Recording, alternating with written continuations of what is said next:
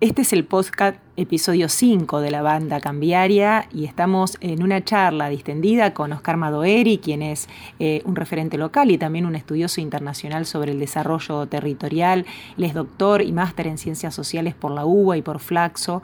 Fue también secretario de producción de la Municipalidad de Rosario durante la primera gestión de Miguel Lifchit y se desempeñó como coordinador del Plan Estratégico Metropolitano de la región Rosario. Docente, especialista, actualmente dirige el Centro Estudios, Desarrollo y Territorio de la Universidad Nacional de Rosario y ha escrito muchos libros sobre desarrollo territorial. Con él analizamos un poco cómo es la situación de la pandemia, pero fundamentalmente la esencia de lo que significa el desarrollo y el impacto en los territorios. Lo escuchamos. La primera pregunta es, eh, en función de eh, la pandemia y del impacto económico que ha tenido tanto a nivel internacional como también a nivel nacional, es eh, preguntarte sobre cómo, cómo está impactando la, la, crisis en lo que tiene que ver con los proyectos de desarrollo, con el desarrollo territorial, el impacto, cómo se ve en las regiones. Sí, yo creo que el impacto de de esta pandemia recién lo estamos comenzando a, vislumbrar y ya es grave. Creo que, que ha frenado los procesos económicos, esto es evidente, las estadísticas y las proyecciones de, de organismos internacionales están marcando una caída, un decrecimiento prácticamente en todo el mundo y en cuanto a los procesos de desarrollo, sin duda los ha puesto entre paréntesis. Es decir, es muy difícil pensar que en estas circunstancias eh, siguen aconteciendo procesos que tengan que ver con el desarrollo más inclusivo, sustentable de, de una sociedad. Entonces me parece que esto es un desafío muy fuerte para la economía global, para la economía nacional y sin lugar a dudas para las economías y las sociedades territoriales también. ¿Y qué, modelos, eh, vos has escrito libros sobre esto, eh, qué modelos de desarrollo, por ejemplo, pone en tensión esta, esta pandemia? O de alguna forma, digamos, ¿qué, qué impacto tiene la pandemia también en lo que es los paradigmas de entender la economía o el desarrollo? Ha predominado en las últimas décadas, eh, si bien siempre en disputa, porque ha habido momentos donde se, plantean alternativas, pero ha predominado, sin lugar a duda, una idea donde el crecimiento económico es el principal motor del desarrollo. Para que una economía se desarrolle tiene que crecer la economía y luego medidas de regulatorias en algunos casos o en otros casos la, la idea de que solo el mercado asigna adecuadamente permiten que ese crecimiento se distribuya en beneficios para el conjunto de la población. Este esquema claramente ha fracasado en América Latina. América Latina no es una región que pueda demostrar que el crecimiento económico explica su desarrollo. Es una variable necesaria, pero claramente no es suficiente. ¿Por qué? Porque América Latina, y, centrémonos incluso más en nuestro país, que me parece que es lo más importante, eh, está mostrando niveles de deterioro en las condiciones sociales de vida de la población que son muy grandes. La pandemia lo expone de una manera dramática, pero no es producto solo de la pandemia, viene de procesos que van acumulando que han excluido socialmente. Algunos datos. Eh, antes de la pandemia, o sea, principios del año, fin del año 2019, la economía argentina tenía entre los tres segmentos que uno puede considerar el mundo del trabajo. Trabajadores asalariados, es decir, todos aquellos que tienen un salario, están registrados, están en blanco, trabajan en distintas dependencias públicas o en el sector privado. Un segundo segmento, trabajadores que tienen un salario pero no están registrados. Tienen un componente negro de su registración en, los circuitos eh, laborales adecuados. Y después trabajadores no asalariados, aquellos que viven de la changa, que viven de alguna oportunidad ocasional, etcétera, etcétera. Estos dos últimos segmentos ya son más, ya eran más eh, eh, superiores en número a los de trabajadores asalariados. Dicho de otra manera, el conjunto de trabajadores asalariados pero no registrados y no asalariados era superior a la de los trabajadores registrados en blanco.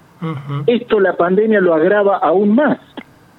Es decir, estamos en una situación donde el mundo del trabajo se ha eh, deteriorado notablemente. Entonces me parece que el escenario que tenemos actualmente es una clara invitación y una necesidad, más que una invitación, a rediscutir eh, pautas de desarrollo de una sociedad latinoamericana como la nuestra.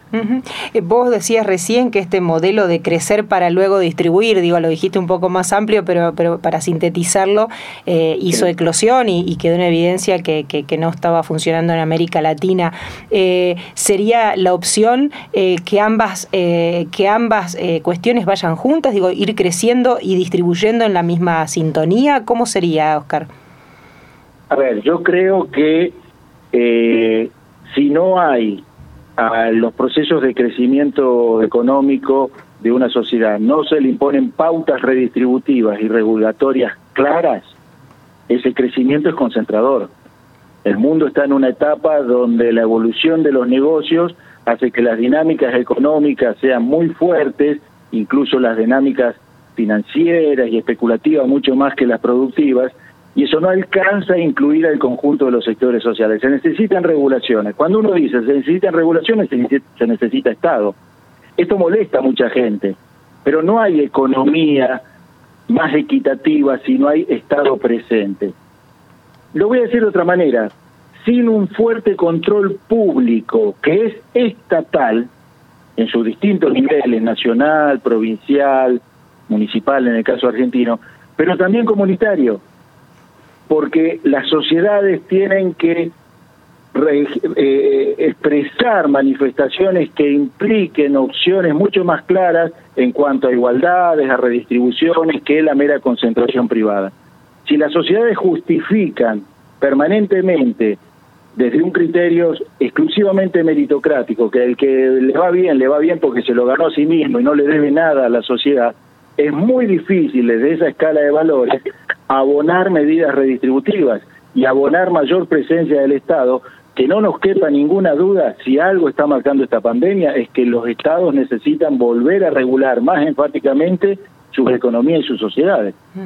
Lo demuestran las sociedades que podríamos denominar, no me gusta esa clasificación, más desarrolladas, y lo demuestra cualquier realidad. Entonces, hoy lo que hay que discutir es modelos de desarrollo que vuelvan a poner el énfasis sobre las cuestiones primordiales, y las cuestiones primordiales son que una sociedad se desarrolla cuando el conjunto, la totalidad de sus ciudadanos, tiene garantizadas cuestiones básicas fundamentales. Llamémosle derechos, llamémosle igualdades. Si esto no lo garantizamos, no hay modelo de desarrollo posible. Y Argentina es, es dramático porque probablemente entremos en un escenario donde por primera vez en democracia argentina, que va a cumplir 40 años interrumpidos, por primera vez en democracia argentina, la pobreza, los sectores pobres sean mayoritarios en la sociedad. Esto va más allá de una estadística, que las estadísticas van a estar muy cerca de eso.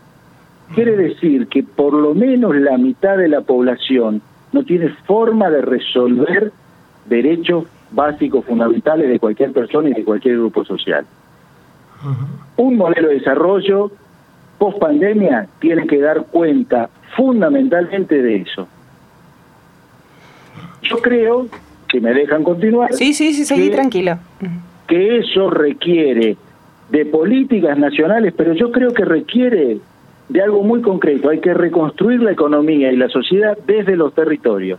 Desde los territorios hay que invertir la lógica y ir desde abajo hacia arriba. Si nosotros vamos a creer que el Estado Nacional solo va a poder resolver esto, nos vamos a equivocar. El Estado Nacional tiene que hacer mucho, lo estará haciendo, tiene que hacer mucho más. Tendrá que dar subsidios, tendrá que dar eh, líneas de crédito blando para los sectores productivos que vuelvan a producir, recuperar circuitos económicos, etcétera, etcétera. Pero es necesario vincular lo público que le corresponde a los estados y fundamentalmente a Nacional, con lo popular. Esto significa con aquellas expresiones comunitarias que ocurren en los territorios y que significan circuitos cotidianos de reproducción de la vida de la forma más digna posible. Rosario es un ejemplo claro en el país de cómo, porque la gente, eh, todos hacemos un intento por vivir de la mejor manera posible, y si no lo garantizamos con un empleo formal o con una política pública o con una inserción laboral más clara, se resuelve de alguna otra manera. Es muy rica las experiencias de circuitos comunitarios, de circuitos populares, economías de proximidad, economías de amparo, economías de cercanía, que hay que visibilizarlas y hay que apoyarlas enfáticamente desde los gobiernos locales. Hay, eh, volver a reconstruir la trama del tejido social desde las bases. Banco Macro, cerca siempre. Eh, eh, la, la, pandemia, por ejemplo, se ve en, estos días a partir de las distintas medidas de restricción hay cortes en las cadenas de suministro, tanto a nivel local como a nivel eh, global también, ¿no? Como que de alguna forma la, globalización, las cadenas de valor que se, que se habían instalado como concepto empiezan a sufrir la, la tensión que le pone la crisis. Eso da una oportunidad para potenciar eh, las experiencias de desarrollo local, la, la idea del fortalecimiento de, una, de un tejido productivo local importante. Sin lugar a dudas, yo creo que eso es algo que hay que, hacer visible. Eh, ustedes recuerdan aquel texto famoso de Aldo Ferrer de Vivir con lo nuestro, ¿no? Aldo Ferrer era un, un, gran exponente de las ideas desarrollistas de nuestro país, que planteaba que una economía, y sobre todo una economía con la Argentina, tiene que priorizar lo propio para resolver sus necesidades desde allí. Y desde esa lógica ver cómo se insertan los circuitos internacionales. Esta idea está claramente vigente. Hay que retomarla y hay que amplificarla. Quiero decir, ¿cómo va a recuperar la región Rosario sus circuitos productivos? Bueno, eso tiene que ver con los sectores económicos privados, pero en un diálogo cada vez más fluido con el sector público, tanto provincial, local como, como nacional. Pero a su vez, y es lo que yo quiero enfatizar en esta conversación, porque eso se, de alguna manera se está haciendo y se puede volver a hacer. Hay hay un saber de cómo los gobiernos articulan con sus empresas en los territorios para hacer desarrollo local. Lo que hay que incorporarle a eso es una un cambio de sensibilidad. Hay que mirar a la parte olvidada, excluida, negada de la sociedad, que son las víctimas más directas de este proceso y lo van a seguir siendo. Cuando se rompe una cadena productiva, una cadena de pago, un circuito económico, deja demasiados heridos. Y hay que salir a, buscar, a recuperarlos, no solo desde la acción pública a través de un subsidio que es necesario, y los movimientos sociales están hablando de un salario universal y creo que tenemos que ir a ese esquema, pero también a partir de reconocer sus prácticas cotidianas, validarlas, apoyarlas, estimularlas, colocarlos en circuitos formales, por ejemplo, con mercados de cercanía, donde la gente que produce tenga los controles bromatológicos de los alimentos que produce y los pueda vender en su cercanía. Eso es en el barrio, en la ciudad, en la región, donde vayamos reemplazando estamentos de intermediación que abaraten el costo para que la persona que lo va a consumir pague menos por esos productos. Con políticas de hábitat. Si nosotros separamos la economía de las condiciones de vida de la población, es una consecuencia de esos modelos de primero crecer y después distribuir, porque esos modelos no han dado respuesta a las condiciones de vida concretas y, adecuadas de la población. Pero tenemos que revertir de política de hábitat. Toda persona tiene derecho a tener una vivienda lo más digna posible, infraestructuras adecuadas de servicios básicos, cercanía a las infraestructuras que, que hacen a la cobertura de salud, de alimentación, y eso es una política pública en el sentido más digno de la palabra pública. Es pública porque es lo común, lo que no es propio. Lo público es lo común. Y lo común lo defienden los estados y las sociedades organizadas, las comunidades organizadas. Y, Oscar, eh, para que estas experiencias que de hecho se han llevado adelante, y vos mencionabas algunas de ellas, eh, no sean algo que quede en el campo de lo alternativo, incluso hasta de lo asistencialista, esto de que el Estado dé un apoyo a la economía social, a determinado proyecto y demás, para que esto se constituya realmente en esto que vos decís, eh, incluirlos dentro de la, de la economía formal. ¿Qué es lo que se requiere? Digo, los estados necesitan más inversión, se necesita más capacitación de esos sectores. Digo, ¿a dónde está la falla? Porque digo, se han, se han hecho experiencias en este sentido que han quedado como, como, como espacios alternativos, ¿no? Yo creo que lo primero que se necesita es un cambio de percepción que reconozcamos a esas personas como sujetos de derechos y sujetos protagonistas de su propio proceso de desarrollo, es decir, darles un rol. Que tienen, pero lo tienen al nivel de cómo se organizan ellos porque son la parte olvidada de la sociedad hay que reintroducirlos, darles un rol y, por ejemplo, pensar en políticas de construcción de hábitat popular con ellos como protagonistas, sentarlos a la mesa de la definición, de la discusión, no desde un Estado que piensa por ellos y les dice a este barrio le vamos a dar tal y tal cosa y le marca los tiempos y las prioridades y las formas. Hay que ubicarlos en ese rol, porque esos sujetos, nosotros hacemos mucho trabajo en el centro de estudios que yo dirijo, en la Universidad de Rosario, hacemos mucho trabajo de observación participante y de diálogo directo con estos sectores. Ellos no están en una sala de espera, ¿eh? La mayoría de estos sectores no sienten que están así esperando o que el Estado le dé un subsidio o que un privado lo contrate en un trabajo. Ellos reproducen su vida de la manera más digna posible y se sienten sujetos de esas actividades y esas prácticas de las que participan. Son sujetos feriantes, sujetos de la economía popular, sujetos que producen alimentos, que tienen huertas comunitarias, entonces, y que viven en los barrios que viven y quieren reproducir su vida más dignamente en esos lugares. Entonces, eh, me parece que hay que hacer un cambio de concepción, de decir, el Estado no los viene a asistir como un ajeno que le da una dádiva, sino que hay que reconocerlos en una mesa como se reconoce a cualquier otro sector, a los trabajadores asalariados, a los empresarios, privados, a las pymes, a las empresas más grandes. Son un actor más de la economía del territorio. O sea, darle un poco ciudadanía económica y política. Claro, claro, exactamente. La idea de ciudadanía, Álvaro, es una idea eh, que es parte de la sociedad civil moderna, es decir, el ciudadano es el sujeto pleno de derechos que participa con sus derechos y sus obligaciones de esa construcción abstracta y común que es la sociedad civil. La idea de ciudadanía está un poco devaluada en América Latina, bastante devaluada, porque ¿cómo podemos pensar que el 100% de nuestras poblaciones se sienten ciudadanos?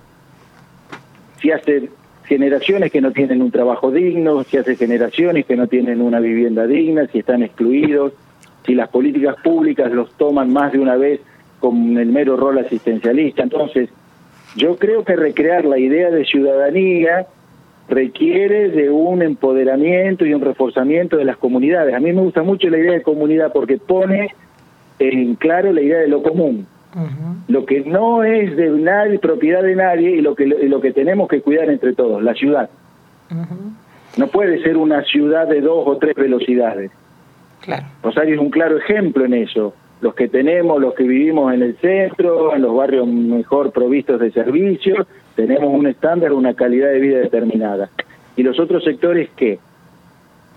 ¿Los dejamos de lado? O sea, la pandemia va a poner una situación de crisis tan potente, tan evidente, que yo creo que nos tenemos que animar a pensar enfáticamente en reconstruir, como dije al principio, la economía desde los territorios. Es decir, cómo vamos a resolver lo nuestro y qué vamos a pedir a las instancias superiores de gobierno. La banda cambiaria. Una de las cuestiones que queríamos consultarte es, vos fuiste coordinador del Plan Estratégico Metropolitano de Rosario, un poco qué dejó esta experiencia para la ciudad, si se puede replicar, mejorar, cómo, cómo un poco, bueno, tu experiencia ahí.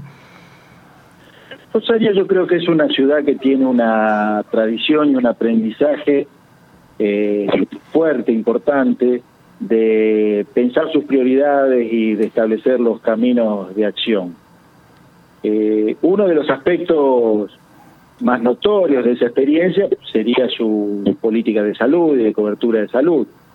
Hoy están cambiando en las últimas horas los números, empieza a crecer los números de, de, infectados con el virus, el coronavirus, pero convengamos que hasta ahora la ciudad ha demostrado una un desempeño eh, muy bueno desde el punto de vista del, de los pocas cantidades de infectados, de la neutralización de los casos, de los clústeres donde se manifiesta, de, la poca cantidad de muertes, todas muertes lamentables, pero bueno, por suerte Rosario todavía tiene un número muy bajo, apenas dos casos. En fin, yo creo que esas expresiones y otras, tomé ese ejemplo porque es el que más está evidente hoy día, marcan que hay una experiencia en los distintos sectores sociales institucionales de pensarse a sí mismo. Y es una oportunidad de recrear esas prácticas. Yo creo que claramente es una oportunidad para recrear una idea de pensar estratégicamente qué ciudad vamos a reconstruir después de la pandemia. Y, algunas de las cosas que entiendo que hay que poner en esa agenda son las que venía mencionando, ¿es cierto? No solo pensar en volver a reactivar eh, circuitos económicos de crecimiento, que es necesario, volver a recuperar un crecimiento económico, sino adosarle firmemente la idea de crecer desde una lógica que implique resolver necesidades sociales urgentes de la sociedad, porque si se nos desarma lo social, se nos desarma lo económico también. En Santander, nuestra misión es contribuir al progreso de las personas y las empresas. Ingresá a santander.com.ar y conoce nuestras acciones de banca responsable. Queremos ayudarte. Y, por ejemplo, se están discutiendo con el tema de la crisis, de, de, la crisis tanto a nivel eh, mundial, pero también a nivel nacional. Eh, vos lo decías hace un poco, el tema de ingreso universal, eh, impuesto a la riqueza, las mejores fórmulas, digamos, de, de, crear ciudadanía, si, este, si, si se quiere. ¿Cómo debería ser? La implementación de esas políticas, en caso si son necesarias de, de, implementar, la sintonía fina, digamos, de su, de su implementación para que tengan este impacto a nivel de lo local, a nivel territorial, digamos, para que no, no queden solamente, digamos, en una medida general, sino que tengan su impacto territorial. Sí, el cómo siempre es la, la pregunta más difícil porque es la cuestión que implica, bueno, efectivamente cómo se direcciona una política y eso requiere de voces, de acuerdos y demás. Eh, yo creo que hay principios que, que habría que establecer claramente. Esos principios son un ingreso universal. A mí me gusta llamar salario universal porque el salario está asociado a la idea de trabajo y la mejor manera de inclusión social que se ha inventado y que hemos conocido en la historia de nuestro país es el trabajo. Trabajo digno, de todas las personas. Entonces, salario universal. Bien, ¿cómo se financia un salario universal? Hasta ahora las medidas de contención social que se han tomado están basadas en la emisión monetaria. Eso no es sustentable a largo plazo. Con lo cual, nuestro país tiene que discutir cómo se va a financiar un salario universal para garantizar de mínima el alimento para el conjunto de la población. Ahí aparecen ideas como el impuesto a la riqueza, Hoy hay este, multimillonarios en el mundo que están diciendo que, quieren pagar más impuestos, es decir, el mundo se debe una discusión muy fuerte en ese sentido, ¿no? Porque no ha logrado implementar lo que significa los circuitos de, de concentración y de dinero muy grandes.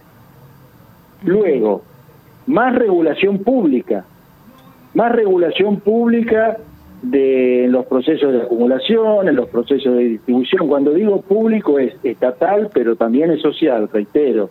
Las regulaciones públicas y en los territorios se pueden construir desde muchas fuerzas convergentes. Otro principio, eh, establecer una agenda de prioridades en los territorios. Rosario puede hacer eso. Rosario puede hacer eso y decir, bueno, eh, el hábitat, a mí me, parece que la idea de hábitat es una idea que hay que recuperar y poner muy fuertemente sobre la mesa de negociación. Hábitat implica, reitero, vivienda, pero también adecuadas condiciones de servicios básicos, servicios cloacales, de luz, de gas en los barrios, transporte, cercanía, seguridad. Eso a diferencia de las políticas, lo que decía anteriormente, a diferencia de políticas que solo las piensan los gobiernos y las implementan sobre sus sociedades, implica involucrar a los vecinos, organizados de diferente manera, en las instancias de discusión y de resolución de esas políticas. Eso es más fácil hacerlo a nivel territorial, a nivel urbano, a nivel de una ciudad, que pensado solamente desde la lógica de los estados centrales y demás. Con tres o cuatro de esos principios, es decir, volver a recuperar al trabajo como valor fundamental, eh, reorganizar o relanzar las economías desde los territorios, recuperar el sentido público que implica regulación de las, de las acciones. Regulación, la palabra regulación le molesta a mucha gente, pero la regulación es necesaria en la convivencia social. Regulación implica reglas de juego, ¿no es cierto? Que tanto se piden a veces, claro. Claro, claro porque a, algunos sectores no les gusta la idea de regulación cuando implica eso pagar más impuestos, pero después sí demandan regulación cuando es garantizar sus derechos y sus propiedades y sus seguridades. Entonces, si una sociedad no restablece un diálogo más adecuado desde el punto de vista de lo que implica regular la convivencia social en un sentido más amplio, bueno, es muy difícil establecer una política de desarrollo. Y yo creo si algo ha demostrado estos tiempos como aprendizaje, es que cuando se han pensado siempre las políticas de desarrollo, y sobre todo en América Latina, se pone el punto de llegada, me refiero. Queremos tener un desarrollo para parecernos el día de mañana lo más posible a tal sociedad. Y por lo general ponemos una sociedad europea que consideramos desarrollada. Yo creo que hay que invertir la lógica y pensar el desarrollo desde el punto de partida, no desde el punto de llegada. ¿Esto qué significa? Bueno, ¿cuál es la realidad argentina? ¿Cuál es la realidad rosarina? Bueno, vamos por esa situación y vamos por esa circunstancia, resolvamos este problema. Si hacemos eso, nos vamos a vamos a poder impulsar un proceso que algún día nos acercará a aquellos modelos que nos resultan ideales pero en el mientras tanto vamos a tener mayor claridad respecto de qué cosas urgentes tenemos que resolver. Entonces, no es posible, creo yo, y hay que decirlo enfáticamente, que una ciudad como Rosario, una región como esta, tan potente, logre un sendero de desarrollo si solo piensa en qué va a exportar más y qué modelo va a tener y no actúa urgentemente sobre aquellos núcleos duros de exclusión ya no estamos hablando solo de pobreza, hablamos de exclusión social, núcleos duros de concentración de riqueza que en algunos casos están vinculados a circuitos de evasión. Si no afrontamos esos dramas sociales, bueno, tenemos una sociedad desarmada, con mundos sociales que funcionan a velocidades distintas, que no se miran entre sí pero que se afectan mutuamente, ¿no? Entonces es una sociedad partida, ahí entonces se nos caen las categorías de sociedad civil, de ciudadanía plena, todo eso que veníamos diciendo. Termina siendo un enclave en medio de un desastre social, digamos, a lo mejor un enclave, exportador dentro de una, de una sociedad totalmente fragmentada. Totalmente, tomo esas palabras, Álvaro. La región, Álvaro, la región Rosario es un enclave agroexportador muy dinámico, muy, eh, muy activo, muy presente internacionalmente, muy beneficioso para los sectores más directamente involucrados, en el medio de un mar de exclusión, de, falta de derechos, de desequilibrios. La mirada territorial es la que más nos acerca a ese concepto tan gráfico que es el desequilibrio. Somos sociedades desequilibradas. ¿Y cómo desiguales y desequilibradas, ¿no? ¿Y, cómo estás viendo un poco la gestión de, los gobiernos nacional y locales eh, respecto de lo que es la emergencia sanitaria, la atención de la crisis económica derivada de la de la emergencia sanitaria y en general respecto a todos estos temas que, que, que estamos que estamos hablando, ¿no?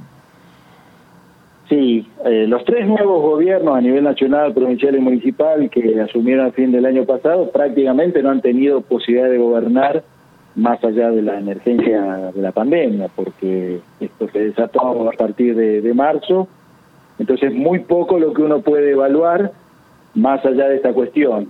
Lo que tiene que ver con la afrontar la, la pandemia, yo creo que lo que está haciendo el gobierno nacional está muy bien. Eh, necesita ya urgentemente ser complementado con cuestiones más enfáticas, más dinámicas, con reactivaciones económicas por el lado de la construcción, algo de eso se está viendo. Hoy está presentando el presidente con los rectores nacionales un plan de, infraestructura universitaria, por dar un ejemplo. Entonces, esas cosas son necesarias de, ser hechas. Hay que acelerar los tiempos para resolver lo que decíamos antes, cómo se financia, cómo se hacen sustentables las políticas económicas y sociales en el mediano plazo. Me parece que ahí hay todavía cierta demora, pero más allá de eso, lo importante es que tengamos claro un camino una vez que esta pandemia sea superada, pongamos que, esto, podemos sentirnos mejores cuando vuelva la primavera, no sé, más sobre fin de año, tener un camino que tenga que ver con algunas de estas prioridades, ¿no? Porque si no, eh, el drama económico y social puede llegar a ser muy, muy profundo. Eh, y eso es lo, lo, preocupante, porque yo lo que quiero hacer, Sandra y Álvaro, es tratar de que miremos un poco más allá de esta emergencia, porque si no nos vamos a perder de ver eh, cosas muy fuertes y preocupantes que están ocurriendo. Cuando uno mira esos datos que decía al principio, la verdad que es muy triste pensar que vamos a cumplir casi 40 años, bueno, 40 años de democracia dentro de un par de años, y con estos indicadores económicos y sociales tan de tan pobre desempeño. Quiere decir que ha habido cierto fracaso, cierto fracaso como sociedad, cierto fracaso institucional, y es como que esta pandemia pone la cereza del postre, ¿no? Es como que corona un proceso. Bueno, ya que llegamos a este fondo, que estamos tocando fondo, animémonos a ser muy enfáticos en, en cómo entendemos que debe ser el camino para salir de este. Me parece que no va a estar asociado a tibieza, va a estar asociado a definiciones muy enfáticas que los quienes corresponden dirigentes tendrán que tomar y que tendrá que ser apoyados por una parte sustantiva de la población para que se puedan implementar. Hoy más que nunca estamos juntos para que todo vuelva a moverse. Por eso Banco Santa Fe te ofrece créditos MIPIMES, líneas de créditos exclusivas para el pago de sueldos, descuento de cheques y para capital de trabajo. Consulta el detalle completo de cada línea ingresando en bancosantafe.com.ar barra financiación. Válido para cartera comercial. Otorgamiento sujeto a la evaluación crediticia al cumplimiento de los requisitos comerciales y legales dispuestos por el banco. Consulta toda la información y condiciones de las líneas en bancosantafe.com.ar. Oscar, eh, yo por último te quería preguntar esto. Hablábamos de lo que hay por hacer eh, y vos hablabas de este drama social, de esta segmentación, de este casi la mitad de la población en situación de pobreza. Y hay un eslogan eh, en esto de la pandemia que, que se instaló mucho desde el punto de vista de la salud es nadie se salva solo. yo te lo quiero llevar un poco al plano de lo social, ¿no? Hay muchas personas que quizás pensando que mm, resguardándose, teniendo su trabajo, su pequeño emprendimiento que lo mejor le da éxito y demás, eh, considera que el resto son eh, todos, por una frase muy usada, choriplaneros, ¿no? Eh, y, bueno, la, la, pregunta se enfoca a esto, digo, ¿cuál...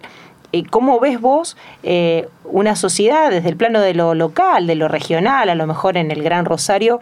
Eh, ¿Cómo puede ser una sociedad si no logramos este, estos fenómenos de inclusión? ¿no? Ah, eh, ¿Cómo puede ser para que nos imaginemos qué nos depara una sociedad tan fragmentada? Es que yo creo, Sandra, es que si no damos cuenta de eso, no hay sociedad. Y nos mentimos. Creemos que tenemos una sociedad de ciudadanos, que tenemos igualdad de derechos, y entonces nos podemos expresar de la misma manera y defender lo nuestro, porque todo el mundo hace lo mismo. Y real lo que tenemos son mundos sociales que se encierran sobre su ombligo, alrededor de su ombligo, que coexisten en un mismo territorio. Pero esto ya lo estamos viendo. Por eso en la región tenés eh, barrios que están condenados a circuitos de delincuencia, de droga, de marginación, barrios que se encierran en sus posibilidades, sus propiedades y en algunos casos privilegios y no quieren conectarse con el resto. Todos demandamos a lo público que se haga cargo de nuestras urgencias y nuestros derechos, pero no hay trama social constituida, porque se ha roto. Ese es el problema histórico, estructural de América Latina, que lamentablemente se ha potenciado en las últimas décadas que hay gobiernos que buscan, que han buscado resolver esas rupturas sociales con políticas de inclusión, pero también ha habido gobiernos que lo primero que hacen es de volver a romper esos tejidos que se vuelven a regenerar porque sacan rédito muy concreto de estos esquemas de, exclusión y de privilegio. Si hay privilegio de un lado y exclusión del otro lado, en la misma sociedad. Entonces, por eso eh, la invitación a, un modelo, a pensar un modelo de desarrollo es pensarlo con todo eso, pero no en debates teóricos abstractos, en debates bien concretos y cara a cara. ¿Cómo vamos a hacer para volver a constituir un tejido social en la ciudad y en la región Rosario? ¿Puede una región vivir con estos niveles de concentración por un lado y de marginación y exclusión por el otro? ¿Podemos convivir viendo familias que se meten en un contenedor de basura a ver si pueden recuperar algo en el día a día? Si lo vemos a diario. Y ni hablar de los fenómenos de, violencia, ¿no? Claro. Si creemos que esas son manifestaciones aisladas del conjunto de lo social, bueno, vamos a cometer un error. Eh, porque esos son, perdón, son manifestaciones de una sociedad que no está bien. Son como convulsiones, ¿no? Que le van saliendo. Oscar, te agradecemos muchísimo esta charla, la verdad que ha sido un gusto, un gusto volver a reencontrarnos a través del micrófono y por supuesto a charlar con vos después de, tanto tiempo, lo hemos hecho cuando era funcionario y demás aquí con, junto a Álvaro, eh, así que bueno, gracias por estos minutos. No, el gusto es mío y la verdad que es lo mismo, un gusto volver a hablar con, vos, Sandra, con Álvaro, con Patricia, este, que, tengo un muy buen recuerdo de aquellas épocas que teníamos mayor frecuencia y bueno, me alegro de volver a escucharlos otra vez. Ha sido un gusto, hasta luego. Y así pasó el podcast episodio 5 de la banda cambiaria con Oscar Madoeri, doctor y máster en ciencias sociales, hablábamos de desarrollo territorial con quien hoy dirige el Centro de Estudios de Desarrollo y Territorio de la Universidad Nacional de Rosario. Siga con nosotros todas las semanas con los podcasts de la banda cambiaria.